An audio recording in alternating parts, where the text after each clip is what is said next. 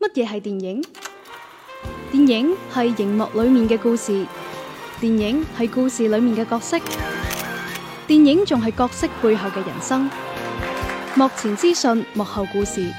周日映畫室，周日映畫室換個角度講電換個角影。度講電影。好啦，龍年誒、都唔係龍年第一期喎，其實我哋上次《飯氣攻心二》嗰期先係龍年第一期嘅，系啦，啊都都祝大家新年好啊！因為呢期咧就真係龍年之後嘅第一次錄製，嗯，冇錯，多謝啊，多謝呢個快攻心，令 我哋啊突破五十萬啊嘛，唔係先講下先，今日咧就誒、錄音現場咧，繼續有光頭佬啦，有阿壽啦，同埋阿福喺度嘅，阿福你都做咩啊？ Hello，福壽大家好相係嗯大家好誒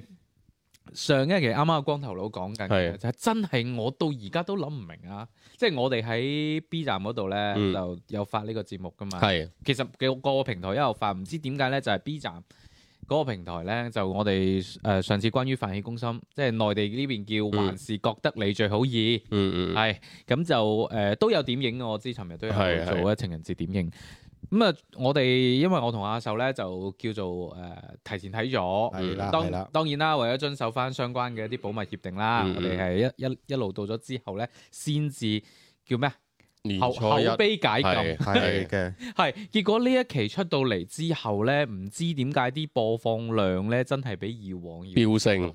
係啊，咁啊標分嘅唔係即比比係多即係咗啊！誒大啊概大概一千倍到啦，咁咁犀利 咩？哇！今年爆棚喎，啊冇啊五十倍到啦，五十倍到啦，哦好差哦好唔多啦開頭，好開頭。係啊，咁因為誒、呃原本咧就預咗哦，可能係係咪因為有子華呢個因素，因為我哋放咗喺標題度啊嘅，係哦我哋個標冇題就子華喺度講點解會冇子華，咁即係佢如果係咁嘅因素咧，我都可以理解慢慢飆上去。但係直到佢個播放量咧超過咗我哋之前同子華做嘅嗰期專訪咧，我就覺得有啲我可能亦都係因為比較早嘅係啊，更新嘅原因啦啊，即係因為套因片為播未正播式，放量到而家為止咧係超過咗子華嗰期專訪，應該係超咗萬幾㗎啦已經。所以點解我話一千嘅，我冇計錯嘅，數學咧，係啊，所以誒、呃啊多謝大家啦，係啊，嗯即係如果多謝多謝。如果今年期期都有咁啊，好啦。 哇發達啦，喂啊你講唔係起即呢樣係嘢，我投唔到一醒啲起真正嘅大 V 比，咁但係對於知道我哋嚟原來喺講，某都係一個種躍升嘅，某個紅色嘅平台咧，即係個 logo 紅色個平台咧，啊喂佢嗰、小番薯個佢嗰、個唔係誒，佢嗰個效益好似又會比創作者會高一啲嘅喎。係咩？係啊，原來邊個係邊個紅咁色嘅平台啊？嘅。誒，仲有邊個啊？咪小番薯咯，咪係咪小係番薯？最早嗰個啊，最全球最早嗰個啊哦哦哦， ，Y 開頭嗰個我知啊，哦，係啊，哦咪嗰個 YouTube 原來咯，驚咩嗰個講啫原來原來，誒咁我唔知啊嘛。嗯咁嗰個原來係俾到創作，即即如果你嗰個閱讀量不斷提升嘅話，其實創作者可以收到嘅效益係即會係高點啊？好我多哋要嘅開喎。我開埋 YouTube 啦。唔唔 知啊，即係我咁講咯，係咯。咁因為我係睇到佢哋誒無意中啦，聽到佢哋喺度嗯講有某幾個誒佢哋啲華語 KOL，即係係真係華語人睇翻嘅。佢哋話之前我知啲咩李子柒啊嗰啲咧，佢係。嗯啊更加針對嘅係係非華人群體嘅受眾噶嘛。佢話真係最勁嗰幾個華語群體咧，佢入邊嗰個收，當然人哋嘅閱讀量啊，或者係點擊量更加更加勁爆啦。嗯但係原來喺 YouTube 呢個平台入邊，你有幾千上萬咧，你個創作者就可以收穫到依唔錯嘅回報咯，可以咁講。哦係啊，但係具體係點樣操作啊，點樣運作，我真係冇了解過啊。嗯，但係如果譬如話以 B 站為計啦，都唔使講我哋，嗯你你如果去 search 嘅話，其實平台入邊咧都有好多嗰啲即係類似主題，譬如話我舊年一年誒咩閱讀量過幾千萬，嗯嗯嗯咁、實際收益有幾多？其實嗯好多呢啲咁嘅事，係係係你會發現其實真係唔多。唔係簡啊中嘅話，佢係回報會少好多主要咯佢。唔係個平台創立初期啊嘛，反正就回報會少好多，唔係呢個亦都唔係淨係創唔創立初期嘅問題嚟嘅，其實亦都係對翻對作者或者對創作者佢本身嗰種尊重嘅啫，或者佢成個平台嘅效益高低，亦都係一個好大嘅問題嚟嘅。咁可能嗰個營收模式唔一樣咯，即係如果你話如果依家啲全職嗰啲 up 主咧，基本上仲係接廣告作為一個大頭咯。嗯嗯嗯，係啊咁但係其實內容我始終覺得內容會係關鍵一啲啦。我唔知啊，我我睇呢啲視頻平台唔係特別多啦，所以我唔嗯知佢哋具體係點樣運嗱作你啊或者你點得樣閒開埋 YouTube 啦，得啦，得啦，得啦 即係咪哇？但係一條係嗯生路，佢好多係一條好多生好路多嗰個邏輯啊，或者啲剪輯啊，或者係中間佢邊啲位要要放一啲廣告㗎，好似係，即係譬如嗱，我哋嚟緊準備講咩啦咁。啊，咁跟住就會播個五秒、十秒嘅哦其他嗰啲廣告，即係好似公眾號嗰啲咁咧，咁啊中間咪會有啲有啲廣告位咁樣係啊嘅，你唔得唔碌過，你可以唔睇，但係你唔可以唔碌過噶嘛。但係啊佢 YouTube 嗰度咧，可能就會放個誒誒硬廣喺度，你啊塞住耳嘅話，你係一定會聽到咁樣樣嗰種咯。喺啊新嘅一年，睇嚟大家對於呢個財富嘅渴望又 一哦，又你加講深咗嗱，講起呢樣又睇到佢哋話嘅誒咩啊？十四號嗰日咧，就啲人個個都喺度接財神，就冇人過情人節，或者個比例係會誒九一咁樣樣啦。嗯咁啊，好誇張咁，即係話證明大家對呢樣嘢嘅渴求咧， 啊亦，都係更加迫切嘅。哦咁你你拍拖都要錢㗎。我唔係噶，以往唔係噶嘛，以往表忠心係會更加更加重要噶嘛。 O K，嗱，講翻電影啦，誒、今次個春節檔咧，誒、整體個表現，你你哋去睇戲嗰陣，覺唔覺得人多？我覺得人太多，係嘛？我因唔知為咩？我我係年初一就已經去睇，我喺群組嗰度講避親戚啊嘛，嗯咁、就誒、我去嗰間影院其實都唔係咩特別主流嘅嗰種影院啦，嗯咁、係啊，即係去到增城嘅咧，嗯咁啊、嗯但係哇嗰種感覺有少少哇翻晒嚟嗰種感覺咧。嗯即係大家係排住隊，係已經去形成一條隊咁樣，嗯大家檢票入場。其實唔係嘅，即係我尋日聽，唔係呢幾日啦，聽咗唔同嘅，譬如大灣區唔同城市一啲反饋啦，跟住自己喺後台又查咗下啲戲院嘅數據啊，咁其實係好差，即係等於我開咪先同你講咁，嗯廣州全國第一，唔係廣州市第一嘅戲院喺年初二嗰日上唔到全國前五百。咁係咪因為其他太勁呢？誒、一個係誒、珠三角，即係呢種實用主義咧係好高嘅，即係均價咧係比較低嘅。嗯，就算有特效廳，當然今次亦都冇乜特效片啦，成個春節嗯檔咁，所以佢平均票價相對會低一啲，而全國嘅平均票價亦都比去過去呢幾年係相對亦都要低啲嘅。嗯咁第二個都仲係有個好關鍵嘅問題就係人次咯，嗯其實人次係少咗嘅，嗯即係誒、呃、廣東。嚟講最勁嘅幾間票房係分別喺廣州同深圳啦，咁都係有特效廳嗰幾間啦，即係譬如係百老匯、飛揚啊，呢呢兩間係大頭，仲有一間係新天啦，即係喺喺誒深圳綠華嗰邊嘅。呢三間戲院係排晒誒呢三個品牌嘅戲院係排晒成個廣東嘅前五，嗯連續幾日㗎啦。咁當然亦都有萬達嘅咁。嗯但係整體入邊嘅數據，其實佢哋自己誒、呃影館啊、院士入邊，我相信亦都有統計嘅，係珠三角係跌得好緊要嘅。誒、呃嗯，咁全國範圍內呢，你指嘅咩嘢先即？係啊票房。全國咁、肯定冇你睇大盤就知啦。年初一二三嘅話，其實係持基本持平嘅，嗯包括誒、呃年初四、年初五，基本係持平嘅。嗯啊，咁人次亦都係過咗億嘅，即係呢幾日入邊就已經總嘅觀影人次係過億㗎啦。咁其實就比比我個人預期要好咯。嗯咁誒、嗯但係珠三角嘅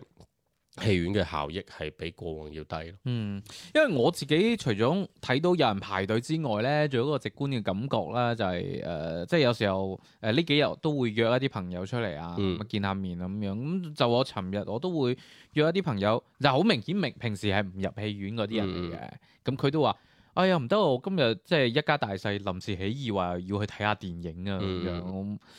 即係即係我我我突然間就覺得，哦，好似係即係多翻啲人入去戲院咯。我反而覺得個討論，唔知你哋覺唔覺得戲院多人先？你兩位去睇戲嗰陣時，我哋就係尋日去咗睇《熱辣滾燙》，嗯啊嘅係喺天環睇噶啊嘛。我知我知其實天環睇就應該唔會少人嘅。係啊，其實人係唔少，因為本身誒、呃、開車入天河城，因為本來本來停天河城行過天環嘅時候，已經係塞緊車冇，天河城係冇位嘅，係嗯係啦。咁然後落咗車之後，行過去天環就發現成個天環都係人，嗯係多過平時週末嘅，仲多過平時嘅可能放嗰啲小長假嘅，嗯所以去到 咁旅遊景點嚟噶嘛。係咯，即係佢，我覺得佢已經係旅遊景點中嘅旅遊景點裏變咗，係啊，咁啊，然後就去到影院都幾多人下咯。好似正佳係五 A 啊定係四 A 級旅遊景點好似係嚟㗎好似係反正有等級嘅正佳係喺佢嗰個係啊係啊你知咩係啊你唔嗱，即係正街咧，就係全國其中比較少有嘅，唔知四 A 五 A 級係啊係唔收門票嘅。即係如果你去嗰啲 你要多啲去正街有 啊！冇神 奇咧？嗰我當時啲我小都番薯嗰啲咧，即係通常咪有係啊咩廣州咩三日兩夜咩攻略啊，一定有正街嘅，天啊！即係已經係同咩長隆啊嗰啲擺埋一齊。係啊，你即知係嗱，你你去你去西藏嗰啲咩咩咩咩咩溝咩溝啊，係啊嗰啲咩園啊，你嗰啲係幾百蚊張張飛去五 A 級，嗱你唔使好遠啦，地嗱鐵你上啊啊蓋，地鐵上蓋已經係五 A 級唔收門 票添。咁咁入邊你要玩嗰啲係要收門票哦， 咁係嘅。嗱，即係首先聲明我唔係好反正你去邊度都係睇人啫。係咯， 啊，嗱。誒先交下功課先啦，大家喺誒成個新春檔當中睇咗邊幾部先？我講先啦，嚟啊嚟啊嚟啊！誒、呃我年初一就已經睇咗誒《飛士人生二》嗯辣滾燙嘅啦，嗯咁、之後咧就睇咗第二十條，嗯然後尋晚係張紅毯先生睇埋，嗯，即係其實就係你先睇三部咋？四部啊，仲有第二十條啊嘛，哦哦哦，係、啊，咁你就唔當唔當飯氣攻心嘅，呃我哋大家都唔當唔當唔當，而 OK 且講真，想講嘅嘢好多喺上一期節目都已經嗯嗯誒 OK 分分享咗㗎啦。 OK，係啦，咁呢個亦都係我之前其實睇成個春節檔片單嘅時候，我就講我預計會睇呢四部，咁最後都係呢四部啊。嗯韓延嗰部《搖太陽》咧就誒講、真，我就真係嗰種心態，我唔係好想新年流流去睇韓延咯，哦就咁簡單。當然唔係質疑佢嘅質量或者乜嘢，就真係純粹唔想去。誒我啱啱見到佢話要咩喎？褪到三月三十啊嘛，係咯好似係咯係啊哇，勁啊！真係紅太陽、惡戰呢個金剛同埋哥斯拉，嗯，因為佢佢哦誒廿佢三十號上嘛，係咁啊金係剛啊哥斯拉係廿九號啊嘛。哦咁樣，誒到你啊，我就睇《咗搖太陽》係我自己睇咗，啊，咁啊，其實除咗二十條咯，啊，就咩熊出沒啊、賈玲啊、韓韓韓非韓常韓得言都意睇咗啦，係咯，韓韓韓言，跟啊住賈玲，跟住熊出沒。 ，OK，跟住係咯，好似係四部咩？死嗯啦，我唔係好記得添。院線片好似係你嘅， OK，阿阿壽阿壽應該同阿夫一齊噶嘛，係啦成個片單一樣。係係睇下邊幾部真係淨要係睇咗一部。好嘢，好嘢， 對唔住對唔住，好嘢，唉，好嘢。對唔住對唔住，阿唉阿秀仲多我一部，佢畢竟睇咗，佢畢竟睇咗，還是覺得你最好。啊哦，嗱呢個係多謝係但係但係嗰一部就上期已經鬧完， 嗰嗰皮係啦，唔需要再講佢。唔係係，啊其實係發覺想再睇嘅，但係真係覺得啲排片好詭異咯。哦，你想睇嗰啲就冇排片，係啊，係啊即係哦诶，呃我因為睇完我睇我揾嘅嗰幾間影院，贾玲嘅排片應該係已經佔到，即係贾玲係由頭到尾，由早上到晚係黑第一都場哦係都 full 噶嘛。係係啊，咁我想再睇啊，韓寒我已經講咗啦，我係嗯唔會為咗佢去委屈我自己噶嘛。係咁呢一部應該都好多噶啦。嗯咁剩低嗰啲咧，咩紅毯先生啊，哇，嗰嗰啲就已經好少啲。誒，你同埋排第三正常應該係第二十就條連㗎就啦。連第二十條咧，我當時想睇咧嗯，都就係係尋日咯，係啊，尋日你想揾，唔係即係最個最大問題就係尋日啦，只要哦因為尋日你尋日情哋人去節啊嘛係啊，你哋去睇嗰間戲院咧哦有泛氣攻心嘅電影，所以佢就留咗個。疏㗎廳出嚟，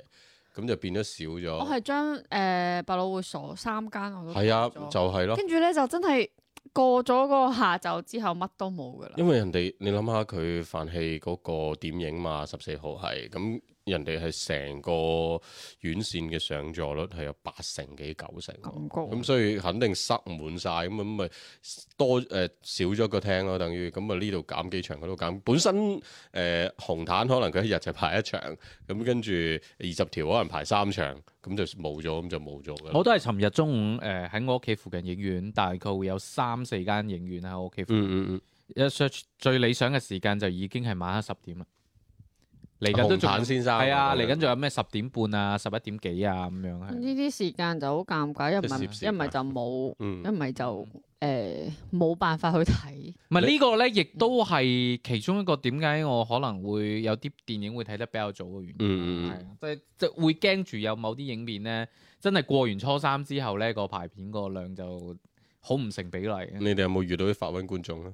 例如咧，我哋暫時哇！就呢、個群入邊尋日都討論即過啊，係咯，我就係睇紅毯嗰時，我心諗，哇！我我千等萬等嗰日嘅唯一一場都已經係等埋個小朋友沖埋涼，氹咗佢瞓，我先喺戲院睇噶啦。啊點知坐我已經拍買到好前，其實嗰場、呃、譬如係好似。嗯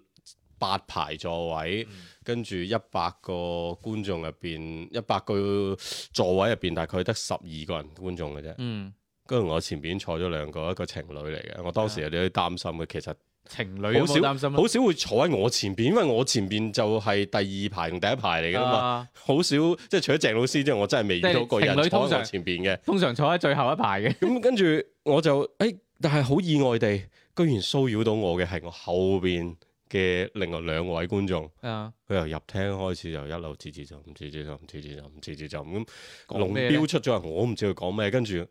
我就我就忍唔住，我就喂，要麼睇完先傾，要要麼傾完再入嚟睇，嗯唔係都嘈住我啦啊咁嗯。跟住佢吓，你講咩話咁？跟住我，跟住我就再講一次， Yeah 大聲一啲嘅時候，跟住佢話：哎你講嘢好大聲啊！唔好講啦，唔好講啦，電影開場啦，睇電影啦啊咁。跟住自此之後，佢先冇出出個聲。啊，我真係好火滾啊啦！即係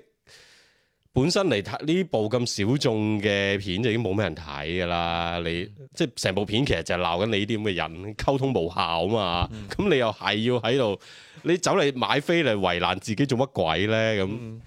跟住睇《熊出沒》嘅時候又係咁，後邊有個僆仔，嗯即係可能係講緊十七歲左右嘅僆仔啦。哇，十七歲唔算僆仔啊嘅，咁跟住佢就戴咗個 嗰啲誒誒誒降噪耳機啊，即係兩邊仲發晒光嗰種咧。啊咁啊，我點解會知道有個咁嘅人存在？因為佢係咁踢我阿媽張凳，咁、哦我阿媽轉身叫佢，咁啊咪叫佢唔聽喎。跟住我就我就同佢講：你你拍佢嘅腳，直接拍佢嘅腳咁。跟住我阿媽準備拍嘅時啊候，佢攞咗部手機出嚟就係咁喺度影啦。跟住就個嘴係咁喺度講，好似講緊電話定唔知錄緊嘢咁啊！嗱嗱嗱出嚟啦，出嚟啦，唔知邊個出嚟啦咁。反正我就大概聽到佢咁講邊啦一出嘢啊？呢出係熊出沒啊，哦，哇！十七歲咁中意睇啲嘢嘅咩？唔係佢好有情懷㗎，可能佢睇咗十年㗎啦。哦因為我一路其實佢全場都仲係斷斷續續有講嘢㗎，哦即係間中佢講，哇邊個出嚟啦咁。所以呢即係啲每一次咪紅孩子變大了咯，咪咁就跟住佢又係咯戴住個降噪耳機㗎喎，即係我唔知佢係咪接到戲院個音箱定係點樣樣咧？咁佢應該又唔至於嘅。佢又可以聽，又可以睇，又可以繼續唔聽，又可以繼續睇咁。佢可能有一半係拉開咗嘅，即係所以唔係啊，嗰啲佢拉唔開嘅嗰種耳機。哦咁樣。所以我真係唔明，即係啊，即係咁多想知發瘟觀眾想想知個耳嘅，機嘅牌子即啊係呢呢檔期真係好得人驚。我同所以你講，呢過年咧就有兩個地方咧就會就會湧上一班咧平時唔會嚟，但係咧就真係喺過年嗰陣時全部出晒出晒嚟嘅地方嘅。嗯會嘅會嘅。誒啊係啊一個咧係嗯就係電影院，真係成年都唔入戲院嘅，嗯就過年嗰下啊即又係其實又有佢作為一啲種片。娛樂咯。係，另外一個地方就係高速公路，係。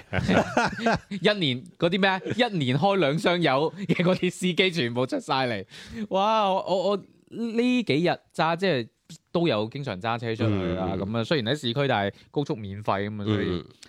就真係時不時會遇到嗰啲開慢車嗰啲啊，係㗎，我都係咁。係奀到提高醒速啊，我開啲係啊開緊八十啊六，唔使高速噶 啦，其我實高速佢開緊八十，已已經唔算新手，即係好俾面 你啦，係嘛已經。唔係啊因為因為你未攞攞牌未夠一年係唔可以上高速噶嘛，嗱因即為係咁樣我建議嘅，我喺啊市區咧係經常嘅，都係嗰啲滴滴車嗯係嗰條路明明係六十都好慢㗎啦，啊咁佢開緊四十嘅。啊我行過望一望佢咧，佢係正常開車，佢唔係玩手機㗎。唔係㗎，我同你講佢平台咧，誒、通常啊，如果佢係綠牌白色嘅嗰批滴滴司機咧，佢係誒一般都係新手嚟嘅。如果部車特別乾係啦淨嗰啲，佢都係新手嘅滴滴司機嚟嘅而。且係新手嘅司機，咁跟住平台唔一定係佢有啲平台咧，佢好衰嘅，即係佢係限住你咧要平順駕駛。咁嗰啲新人入職嘅司機咧，佢會好擔心平台會扣佢嗰啲表現分，哦所以佢會開係得更加謹慎。開得更加慢啦。係啦，咁就會即係呢啲嘢都係即係我係咁攞個攞個框框框住你，本身你就已經係一個唔熟悉規矩嘅人，咁加多兩個框框之後，你會縮得更加犀所以利。嗯我嗱，而家聽完你咁講咧，即係題題外話，我就覺得美團同埋滴滴呢兩個平台，簡直就係交通嘅呢個元兇。團美團嗰啲全部都係亂穿亂插嘅，佢個系嗯統就係為咗令你 快啲送個外 賣，就等你亂穿亂插。嗯呢個系統咧就等你一定要開慢車，咁好煩喎！真係真係啊係好㗎，煩咁呢段作為開車時人嚟講。間點講咧？開車就真係幾時都要注意安全啊啦。咁當然啦，但係，但係啊就誒最近就更加要注意安全一啲咯。 ，OK。到呢度為止啊！我哋上期節目先俾人講，我哋前五分鐘都喺度鳩噏啊！咁當然啦，亦都同一啲新朋友嚟講咧，就誒呢啲係我哋特色喺嚟嘅。喺邊度你都聽到手啊？動憋一下，啊？喺喺邊度聽到啊？我點解我冇留意到 B 站有啲？嗰度有人評論㗎哦，係？嘛？唔係，哦，因為我我都理解嘅，因為我哋喂個呢啲老友嚟嘅係喎，講到咁真實。因因為因為我哋個標題係講緊快氣攻心啊嘛。係嘅咁但係咧，可能有啲我朋開頭有友好多點入嚟啊，即係前五分鐘就喺度講緊咩好多前菜派利是啊嗰啲咁嘅好多嘢。前哦菜，啊，咁所以我有友情提醒咯。係係，我哋唔係一個好認真嘅影評節目嚟嘅，係 啊係因為因為最近亦都多咗好多其他朋友入，但係啊好在咧，雖然今次係湧入咗好多新嘅朋嗯友嗯，但係咧冇乜人再問我哋點解啊，你點解唔加字幕啊？啊點 OK， 點解係粵語啊？咁樣，我都慢慢知道我哋即係都係啲少有嘅，唔係習慣咗講普通話，但係又冇加字幕嘅唔。係我我理解節目嘅，嚟嘅因為佢哋如果可以睇到嘅話，可能因為黃子華嘅大數據。啊嗯推送 push 咗咁俾佢咁，我相信應該都係粵語使用人群啊會，OK 更加多一啲啦。係啊，所以大家會見到我哋嗰個群入邊，其實近呢個禮拜誒嗯嗯，入嚟嘅人係多咗。係啊係啊係啊係啊，係啊，咁誒、當然亦都有啲人啊，會會唔會可惜啊？之前嗰個群，嗰、個、個群到而家都未恢復正常，算啦算啦，過係去嘅就嘢咁啦，由佢係啊。 咁我覺得誒、有有有新嘅朋友入入嚟呢個群都 OK 嘅，嗯嗯因為講講真，原先嗰群人係多啊，咁、嗯但係咧可能誒、即係未必係會經常同大家做互動。嗯，我哋嗯嗯仲係希望大家可以多啲喺個群度做交流嘅。咁但係咧有啲規矩咧，誒、我都趁呢個機會咧，順便同大家講一講，因為有有啲新嘅朋友入嚟啊。嗯嗯咁喺我哋呢個群咧，就誒、有啲最基本嘅規矩，大家明㗎啦，唔好發嗰啲咩乜鬼鏈接啊、嗯嗯嗯嗯包我彈耳刀啊嗯，係啊嗰有嗰啲啊啲應該冇嘅，係啊，廣告啊等等啦。咁嗯另外咧，亦都唔講真，唔係好希望大家去轉其他嘅一啲影評號過嚟嘅，嗯嗯嗯係因為我哋本身即係學阿黃子華話齋面斥不雅呢啲嘢嗯嗯係嗯咪先？ 誒，另外咧就包括一啲其他嘅一啲活動。即係係，觀影活動，我哋亦都唔係好希望誒、呃、轉過嚟，因為誒、嗯呃即係大家可以講有個咁嘅活動，係，如果想要點點點可以同我私聊，呢、個 OK 嘅。嗯嗯嗯包括大家覺得有一啲嘅誒影評影評 up 主佢嘅某一啲觀點，你想拎出嚟嗯同大家去再討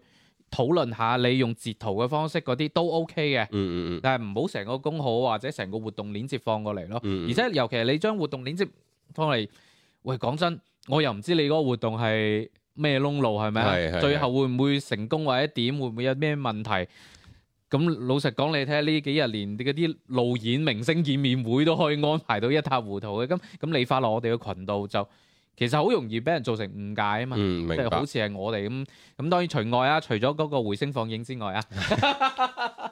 誒回聲放映係鄭老師嘅，冇錯係嗰個係可以嘅。嗯，係啦，咁就亦都同一啲嘅新朋友啦，係同佢解釋一下啦。好啊，翻翻到我哋春節檔嘅一個誒復盤，問下光頭佬先，你睇嘅呢幾部，你自己去排序，排序嘅話，你排完我再排啊。你你哋得一部啊，唔使排啊，有冇咩標 準？唔係都要純排粹你自己，我自即係我自己排就會根據我自己嘅觀影愉悅度去排咯。嗯，咁都係紅誒紅毯啦，跟住賈玲啦，嗯，即係跟住就到呢個嘅誒，你仲有《搖太陽》《飛馳人生二》，嗯，飛馳人生啦，嗯，跟住誒搖太陽同埋熊出沒咯，係咯，呢五部咯。即係其實紅後紅出沒邊排咗後後邊，邊後邊四五係啊係啊，熊出沒反而即係可能期望有期望嘅呢 OK 呢呢呢五部片入邊係真係有期望嘅就係熊出沒咯。咁 OK 但係就就衰咗咯，係啊咯，即係唔好抱期望去睇張節檔嘅戲。我自己嘅誒嗱呢呢樣嘢係純粹係個人嘅觀影嚇，係誒因為之前仲有人話，因為近排啲評論多咗，我係都有望一望。係誒仲仲有人話我我我哋個節目喺度扮李克忠啊，哦哦李咁哦李李中科係啊嘛？係一一一個意思啊，OK 啫嚇。咁我哋從來都係主觀表達嚟嘅。 係係係冇錯。咁誒我自己個人嘅觀影愉悅度排第一係紅毯，嗯第二係第二十條，係然後係誒呃熱辣滾燙，係最後係飛馳人生二。哦我我我會咁合理嘅，合理嘅，合哦我理嘅，覺得都係因為你有你有啲前置嘅認知嘅，啊可能係因為係咪咧？嗯因為你你係比較中意陣間一步步講展開嚟嗰步啊講嘛就 O K 啦，咁就先講第一部啦，誒、嗯大家都有睇嘅呢個熱辣滾燙。誒、嗯呃早期咧，我哋喺度講誒、即係做前瞻嘅時候咧，就曾經提出過一個疑問。其實都網上都好多人講㗎啦，嗯就話呢、個誒、即係點解呢個減肥營銷做得咁多咧？嗯我哋當時個疑問其實又唔係話質疑佢做減肥營銷，係只不過係話你淨係做呢樣嘢唔夠嘅。嗯嗯即係你對於一部電影嚟講，咁誒、呃、結果咧就部電影出到嚟之後好唔好係一回事啦，但係好似冇乜人討論電影啦已經，討論咗減肥啦，係啦，咁你對消費者嚟講，從來電影都唔係佢哋討論嘅本身嚟嘅。以取子埋賣入咗嚟就算啦， 係啊，咁你就算你過去嘅誒誒誒滿江紅又好啦，你誒呢、個流浪地球又好啦，誒、你就算李焕英都好啦，其實都係討論嘅係主觀感覺嚟噶嘛，電影本身好少人討論噶，嗯，你特別春節檔嘅觀眾嚟講，所以呢一部我自己睇完之後，其實誒、呃我年初一第一部就睇呢部嘅。嗯嗯，原本我話睇《飛馳人生二》，咁後尾因為我太太又話佢佢想去睇戲，嗯嗯嗱呢樣咁啊，當多於兩個人嘅時候咧，好似就熱辣滾燙成為咗一個最佳選擇啦。係㗎，啊，包括你一家大細嗰啲咧都係，咁、就去睇咯。睇完之後咧，其其實我喺個群度都有即時分享嗯我啲感受。其實有少少似我當時去睇《獨行月球》咁咧，出到嚟我第一時間我唔係先講話我對呢部片點樣，我話我覺得呢部片票房唔會低，嗯呢個好明顯嘅嗰種感受出到嚟。嗯即係話誒，包括誒、呃我之前亦都有喺我哋內部嗰陣嗰個群嗰度、嗯有有講就係呢一部電影佢就係情緒宣泄，其實基本到位嘅，我自己認為。嗯，就係你一家大細入去睇，誒、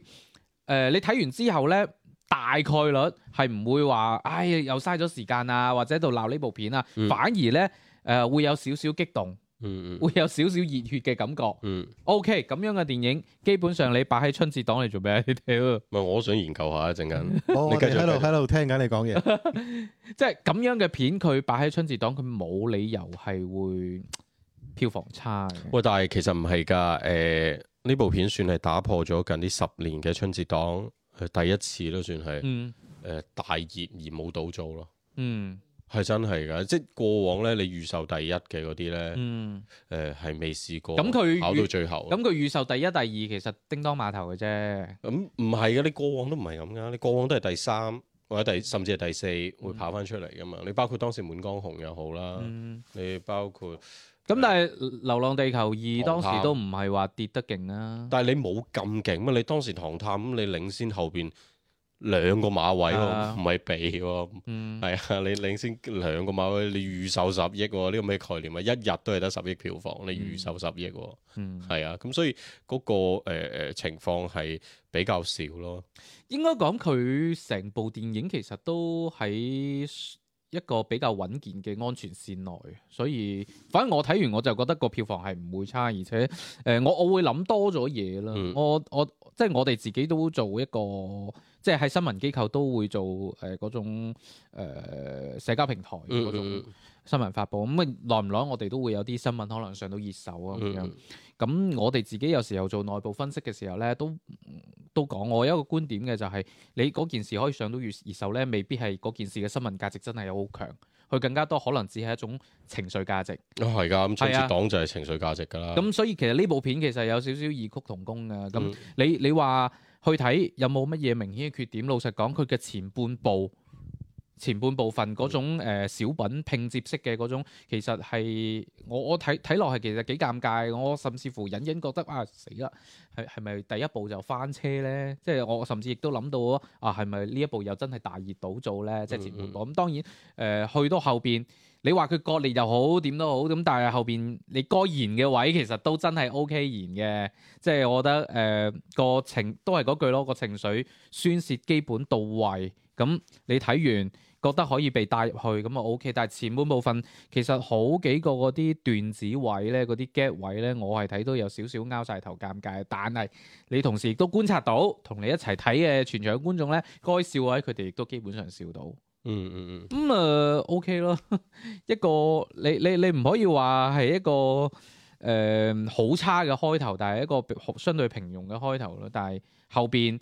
該推嘅情緒亦都推到位，而且我個人係比較欣賞佢最後結局嘅嗰個處理啦。百元之戀老實講我未睇晒嘅，嗯，我未睇晒，我唔知個結局係點處理，但係你大概睇到邊度？發現嗯即係你大概睇到邊度？睇到睇到佢哋去動物園拍拖咯，哦啊，仲好早，好似仲係好啊，早，係啱開啊頭，。嗯係啊，咁誒、呃即係我覺得最後大大概走勢我知嘅《百元之戀》，咁但係我覺得誒、呃《熱辣滾燙》入邊佢最後嗰個結局嗰個處理，其實我係認可啊，唔使咁合家歡嘅。係因為你你個主題，因為我見到好多嘅誒影評 up 主都喺度講話，你真係認真去睇咧，咁呢部電影佢其實唔係個主題唔係減肥，咁我呢個我認可，佢的確都唔係減肥，其實就係真係做翻自己啫嘛，嗯即係話我想要乜嘢，我可終於係可以大膽咁講出嚟啊嘛，咁我所以我覺得去到個結構呃誒嗰個結局 OK 啦，其實好多嘢睇心情就得啦。誒，哦我插一句就係春節檔嘅華語片外包裝一定要有合家歡咯。嗯，我覺得呢樣嘢係比較重要，咁當然亦都有個紅海行動啊等等呢一啲嘅特殊案例啦。咁、但係外包裝係需要合家歡先至氹到人入去嘅咯。嗯譬如太陽咁，我們一起要太陽咁、嗯就係外包裝非常之唔合家歡，嗯但係其實佢部片係 OK 合家歡咁嘅結局。嗯呢個係一個你你要即係買嘢係係好少人係睇內在噶嘛，嗯啊先咁係睇佢哋包有裝嘅。天生優勢嘅，老實講，嗯你譬如話類似咩賈玲啊、嗯，嗯嗯沈騰啊呢嗯嗯嗯啲人，你你就算唔需要去刻意過於強調佢點合家歡，嗯嗯即係佢個名啲係啊人包就括知道十係幾笑片㗎啦，包括十幾年前嘅葛優又好，甚至星爺又好，嗯咁你睇到佢，大家就會覺得誒啱啦，咁啊春節。嗯嗯就去睇㗎啦，咁嗯即係佢哋有有呢種天生優勢喺入邊嘅，包括你前面講話唐探三咁，你包括好似王寶強呢啲演員，嗯嗯嗯其實都會有呢種優勢喺入邊咯。誒、嗯都係嗰句咯，就係入入邊其實係前半部有好多小品嘅位，我係覺得唔唔舒服，但係話分兩頭，誒、有個別鏡頭咧，我覺得好有意思嘅，即係即係包括嗰個定鏡，佢慢慢上樓嘅嗰個定鏡，嗯嗯佢嗯有個嗰定個位係幾得意係啊，即係即係包括最後有少少劇情嘅一啲小反轉或者叫 callback 啦，嗯嗯係嗰嗰啲位其實我都覺得呢、個呢、個應該係翻誒原原版入邊冇噶嘛，係嘛嗯冇原版入邊冇需要咁。係啊，咁咁我我我覺得呢呢啲位其實都有有啲意思嘅，係再加上佢佢又真係實實在在減咗落嚟嗰下咧，咁你你去你去睇係嗰種驚訝感係夠嘅，咁當然亦都有啲人唉。唉，佢俾着你，你有錢有時間，你都減到啦。咁咁，我又覺得冇冇咁簡單。絕對唔係嘅。係啊，即係當然有啲人可能就話，啊即係佢可能減咗曾經減過三十斤，減過五十斤，都覺得減咗過嚟啦。咁但係佢就會覺得減一百斤可能都係差唔多嘅，絕對唔係咁。嗯誒話虎撲咧，誒上面有有百分之三十八嘅誒評論認為啊，即係佢做咗個選擇題，嗯就誒有百分之三十八嘅嘅人嗯認為誒可以佢有能力去翻拍，或者比較容易去翻拍到誒熱辣滾燙呢種水平嘅作品。咁誒其實唔誒嗱，你諗下三十八咁，即係仲有六十個 percent 覺得冇啊咁容易嘅咁。怪但唔係知得，怪唔知得，大家都話虎撲入邊普信男比較多。就係係咯，就係咁樣樣咯。所以誒、呃其實呢部片咧，我係誒誒好想聽阿平安點講嘅，因為我記得我同你講呢部片，我誒即係啊買飛嗰陣時咧，我係話係哇，係我真係我真係死忍住啊唔好流咁多眼淚咯。我睇嘅過程係真係咁嘅咯，我真係係咁飆眼淚，即係忍唔住咁飆眼邊淚。一出啊？哇！二立賈玲咯，我哦真係忍唔住，哇，係咁飆。哦係嚇，哦我啲紙巾攞咗嚟抹手，又唔夠紙巾抹眼淚，跟住又哇係咁飆。呢個係我睇《熱辣滾燙》其中一個誒、呃、職場嘅反應咯。你你嘅淚點喺邊啊？你先講咗先，你嘅淚點。誒呃睇下先，好多喎、都幾多。哦，咁啊，陣間先係啦。啊啊聽聽下咁。當然最勁就係到到佢第二次去展示佢為咗打拳之前嘅嗰種拼搏感咯，係咯，嗯你講下你邊度喊啦？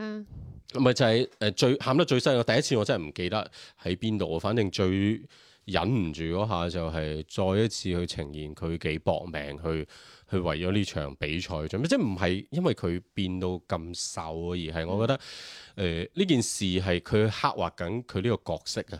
嗯即呃係誒、作為消費者嘅層面去諗就係、如果唔係呢個演員佢有一個咁大嘅轉變，嗯就好似冇咁大看點咁。但係你亦都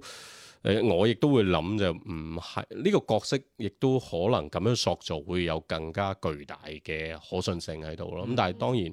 佢本身係有好多問題嘅。首先賺咗部戲先啦，咁誒誒收收的鐵拳咁計啦，你係見到冇人會咁做噶，嗯有廿幾億啊！嗯，冇一個人係為咗打拳呢件事，或者冇人為真係咗去操好啲肌肉嘅，塑造一個角色呢件事上面係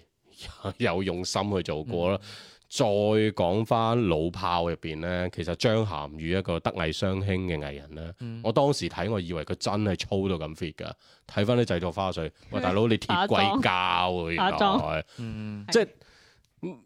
即係我會覺得你你其實你有條件噶嘛，你你拍套戲一年半載，你就塑造大家慣慣性思維，其實賈玲嗰啲咩路透圖咧，或者啲平攝圖出嚟嘅時候咧，係啊大大家家都話 AI 啦，因為呢因個為譬如年初一嗰日咁，我俾我我當時喺鄉下啲親戚咁睇下張圖咁樣樣咧，佢哋喂假㗎啊嘛，咩 C G 嚟㗎嘛？我話 C G 係做到㗎，但係佢唔係用 C G 咯咁，嗯即係我我太太第一反應就係、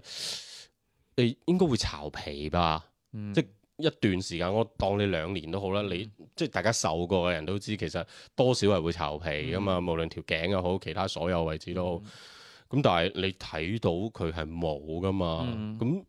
即係呢種塑造角色或者佢真係講到做到嘅一件事。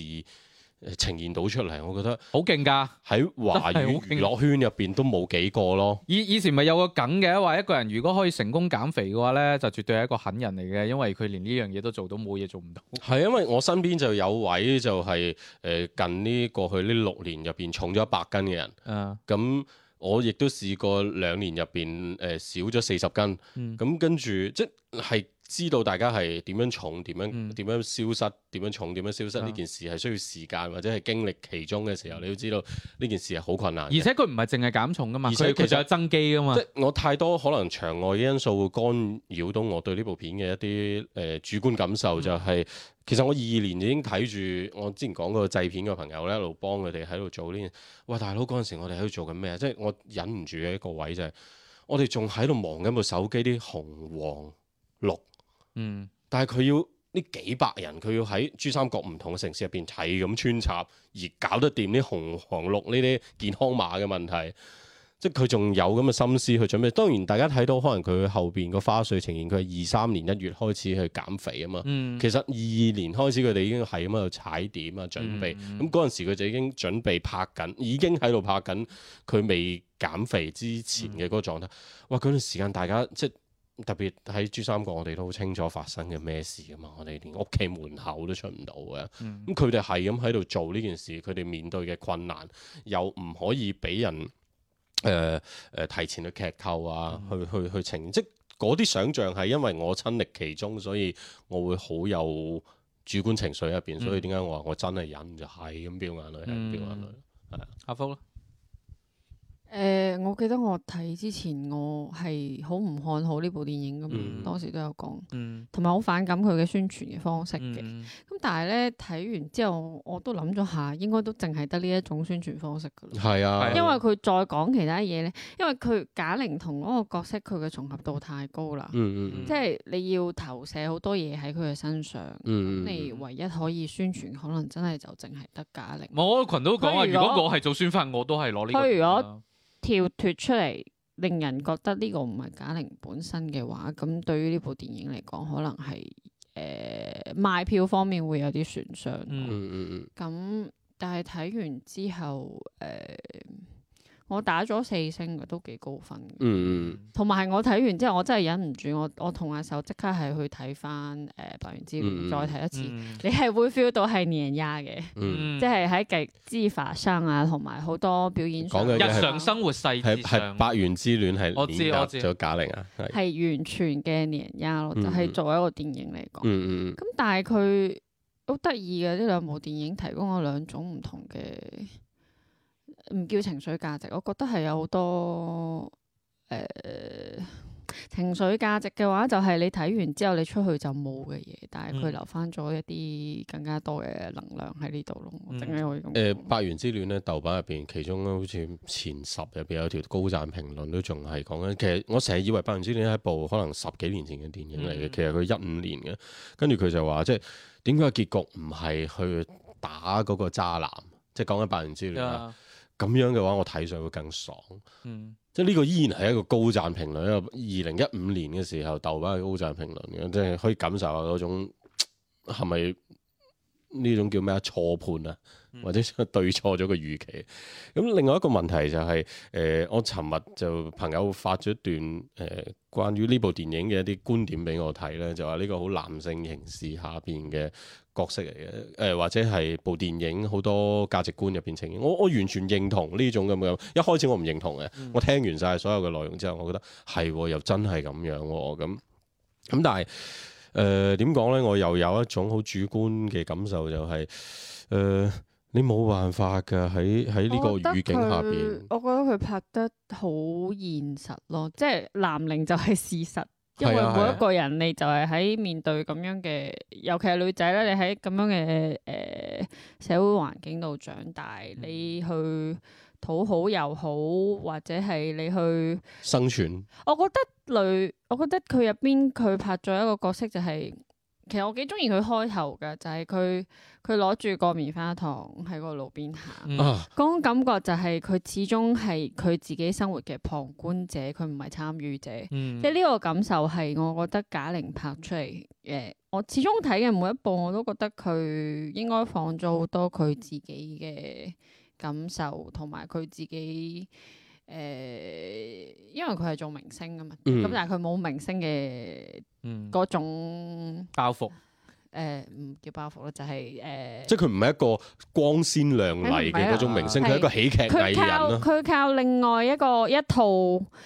俾、人貶損又好，或者去誒、呃靠情商又好，係係或者係係嗰種方式，佢揾到佢自己生存嘅方式。但係嗰個方式咧，佢係咪舒服咧？咁我覺得佢應該做咗好多嘅誒、嗯呃調節努力。係誒、啊，就嗯其實就同佢減肥嘅過程係一樣，佢佢其實要做嘅係揾到一個佢更加中意自己嘅方式啦。嗯咁我好中意開頭就係佢行嘅嗰一段路，嗯佢由一個誒、呃旁觀者啦，佢自己嘅生活，佢其實就係旁觀者，佢喺度嗯配合緊人哋，佢所有嘅事情都係咁，甚至乎佢誒、呃、對一個渣男產生咗意思，咁嗯呢件事唔係太好嘅事，但係就算係唔係太好嘅事，佢只要參與入去，佢就會有新嘅轉變，咁嗯佢、可能就會又有新嘅改變咁樣咯。嗯其實啱先啊，光頭佬又講誒講《百元之戀》啦，就誒、呃有條評論就係點解唔打個渣男咁，但係我覺得誒《百元之戀》佢更加高嘅一個地方係在於佢有表達嗰、個，其實佢冇將嗰個誒嗰、個男性嘅角色整到咁咁渣啊。嗯即係佢佢好得意嘅嗰個男嘅會會去煮飯俾女主角食嘅。咁、嗯同時咧，個女主角嗰嗰陣時又問佢誒、呃個男嘅講咗一句好出名嘅説話，就係、我唔中意睇到人咁努力。跟住咧，嗰、個女主角就話：所以你先要離開我啊！嗯即係即係佢講嘅係，就是他他 唔中意佢睇到人咁努力，好呼應紅毯咯。我以為我以為你話好呼應嘅 Lulu 添。 佢就係有講，其實嗰個男男性佢佢佢佢都好得意嘅嗰個，佢設定係三十七歲佢要退休啦嗯嘛，退休之後佢就冇下一個 destination 去啦嘛，佢唔知嗯佢下一步要做乜啊嘛，咁佢佢其實就係一個下墜嘅人生啊嘛，嗯咁但係呢個女主角呢個時候佢係由一個下墜嘅狀態，佢開始向上行啊嘛。嗯咁呢個時候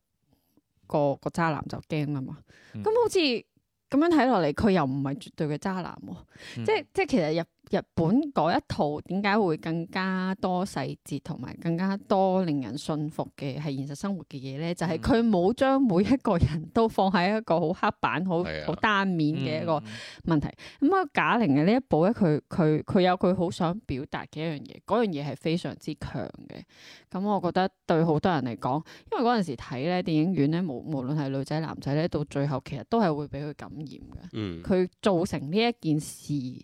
就會令人覺得其實每個人係有能量，係可以去改變自己，或者係去誒、呃朝住一個目標前進吧，少少咁樣完成一件事。嗯咁咁誒死你唔記得想講咩啦。總之誒誒比你想象中要好，即係比你行入影院。，呃佢確實真誠就係佢最大嘅武器，嗯同埋你係 feel 到佢呢個真誠，唔係淨係講。我最討厭嗰種創作人就講我真係好真誠啦，係點解你哋唔可係以係俾我啲機會咁嗯樣？但係賈玲除咗講，佢佢其實冇自己去講，我真係好真誠，佢係做俾你睇，我真嗯係好真誠嘅。同時，你係知道佢喺度進步緊嘅，嗯，因為佢最後咧個花絮咧，誒、我都好中意嘅個花絮咧，佢就誒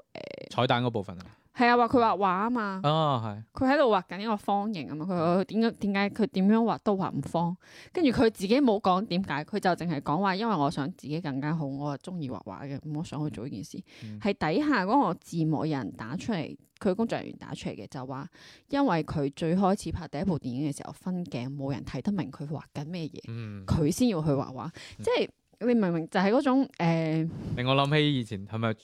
路透過出嚟啊姜文嗰啲分鏡，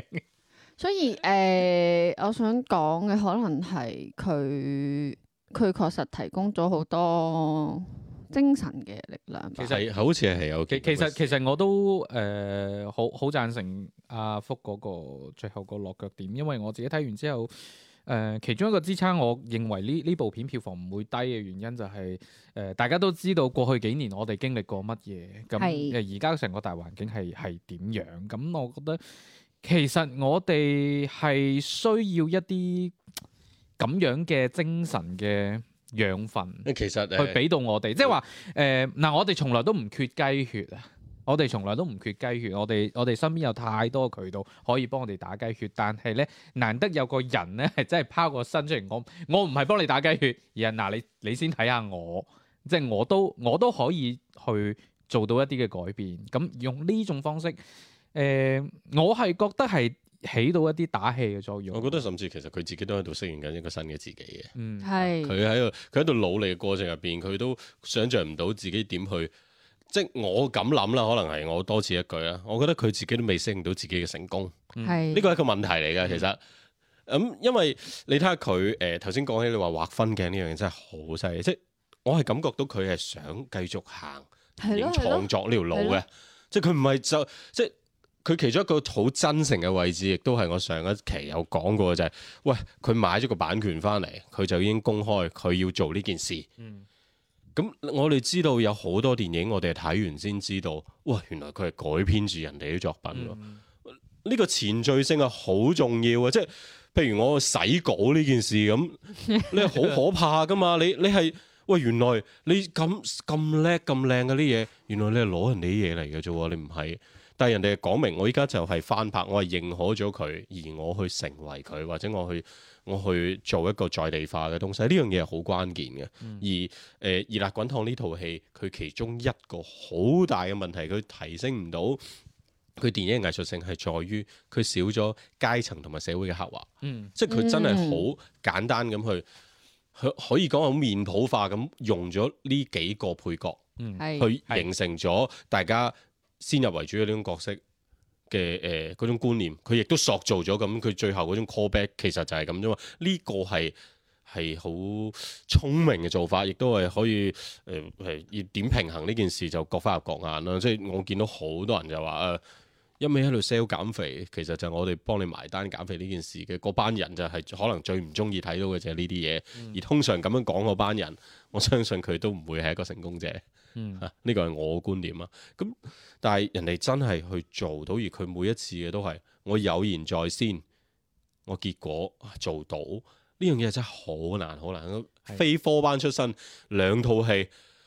過百億喎、大佬分分鐘，全世界就係呢個人㗎咋。特別係一個女性添，我覺得呢樣嘢你已經嗯真五體投地嘅，即係所以點解我當時一路睇一路各種情緒喺入邊，包括誒誒呃佢拍攝嘅嗰個時間，唔係因為佢有幾難，而係我都喺嗰段時間，我仲喺度諗緊我點樣唔入廣州啊！嗯 即係譬如二年嗰陣時候，嗯即係我係喺咁嘅情況下邊去去睇住佢。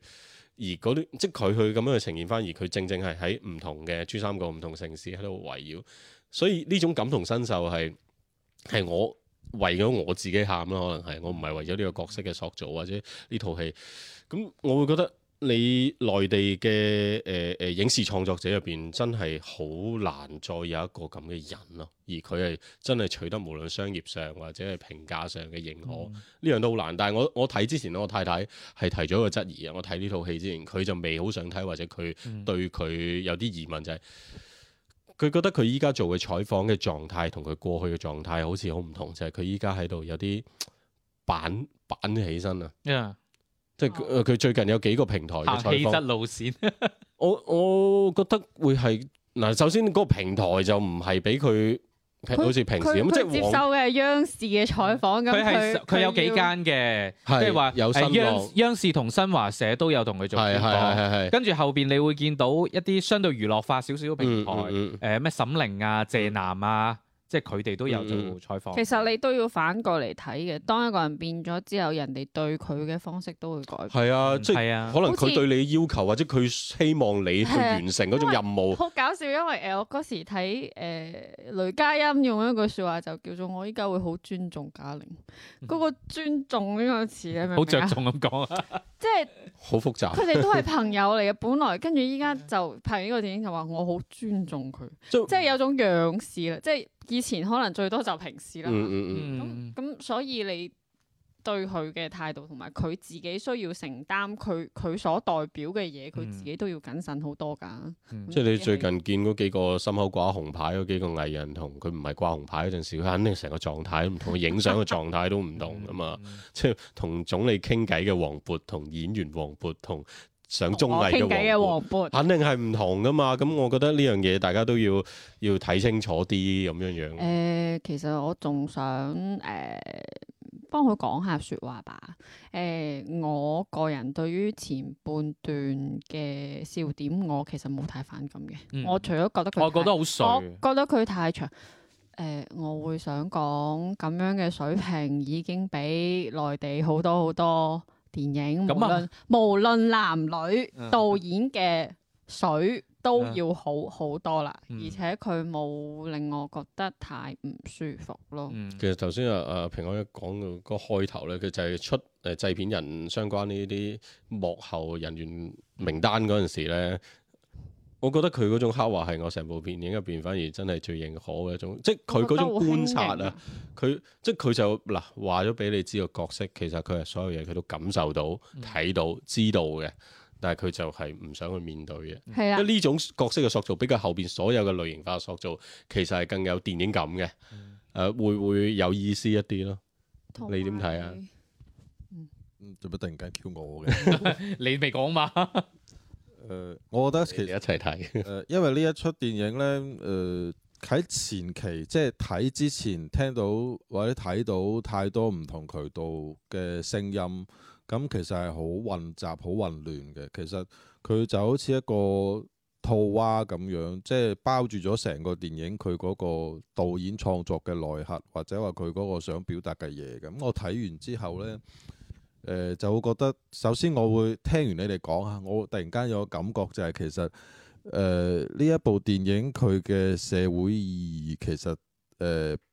比其他電影大，誒、即係其他電影我冇睇啦嚇，嗯或者話比佢電影本身係大嘅，因為學你話齋佢誒作為一個男型社會，即係全世界都係㗎啦嚇，咁、佢一個女性，然後仲要係一個誒咁、樣原來咁樣形態嘅一個女性，去做一個咁嘅轉變，其實即係無論係。我哋作為任何年齡階段、任何誒、呃、層次嘅人，其實睇完呢樣嘢都會喺成個社會大環境裏邊，突然間有嗰個咁樣嘅人可以以身作則啊，用以身作則呢個字咁去做呢件事，其實話俾你聽，即係無論外邊係點樣，你自己可以成為一個更好嘅自己。咁其實即係話俾大家聽，最後有機會嘅，即係個機會你自己去唔去嘗試，去唔去把握，就好似嗰場誒嗰、場嗰場比賽咁樣，你明知道對面嗰個係八連勝定係唔知六 連勝嘅、係高你好多班啊，係啊，高你好多巴，一一出一一出拳就知道你係打唔贏，咁你都係要去打。咁其實即係唔係一定係為咗誒、呃打贏嗰場比賽，而係為咗去打贏你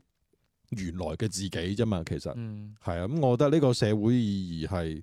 有喺度嘅。咁另外咧，第二第二呃點就係、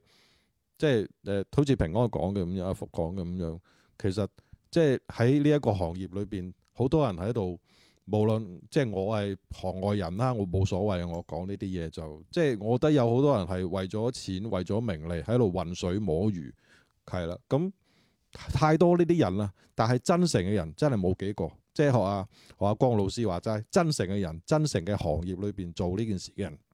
冇幾多個，咁如果佢係真係其中一個，我就真係好希望更多呢啲咁樣嘅。演員又好，導演又好，編劇又好，創作者佢加入入去咯，就係、咁。咁係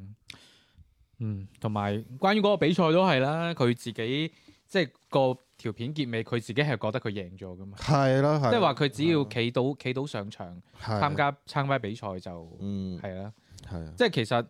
更加多係一種態度上嘅贏咯，係係咯，啊係咯，即係呢樣嘢唔係話真係比賽要咩輸贏嘅，係啊係你你你你有啲人坐喺替補席坐咗九十分鐘咁樣都輸晒嘅，係咪係先啊？都係嗰 句啦，就係、誒、其實賈玲咧，佢佢講得好簡單嘅，佢就話希望所有人都知道嗰句看先前嗯嘅方式去選擇自己嘅行為啦。嗯誒唔係一定要點樣成功啊，或者點樣積極啊，或者點樣向上啦，就係即係可能唔好忽對於略自己係咯對於嘅成功嘅聲音啦，對於成功嘅定義應該有自己嘅佢自己嚟定義係啊。啦。總之就嗯。誒 hea 一 hea 先啦，啊好 嘛？好嘅，好嘅，好嘅，先唞一唞先。嗱，原本係呢期節目講春節當盤點，啊冇諗到咧一部電影咧已經講咗差唔多成粒鐘啦。咁我哋稍為 hea 一 hea，咁到時誒、呃平台嗰度我諗都要分 part 傳，你搞得掂嘅，係啊都要分 part 傳噶啦。唔係分 part 傳咧，可以顯得個總播放量多啲。嗯好，我哋稍為唞一唞啊，轉頭翻嚟咧，仲會唞一唞誒再同見大家講講剩低嗰幾部啊。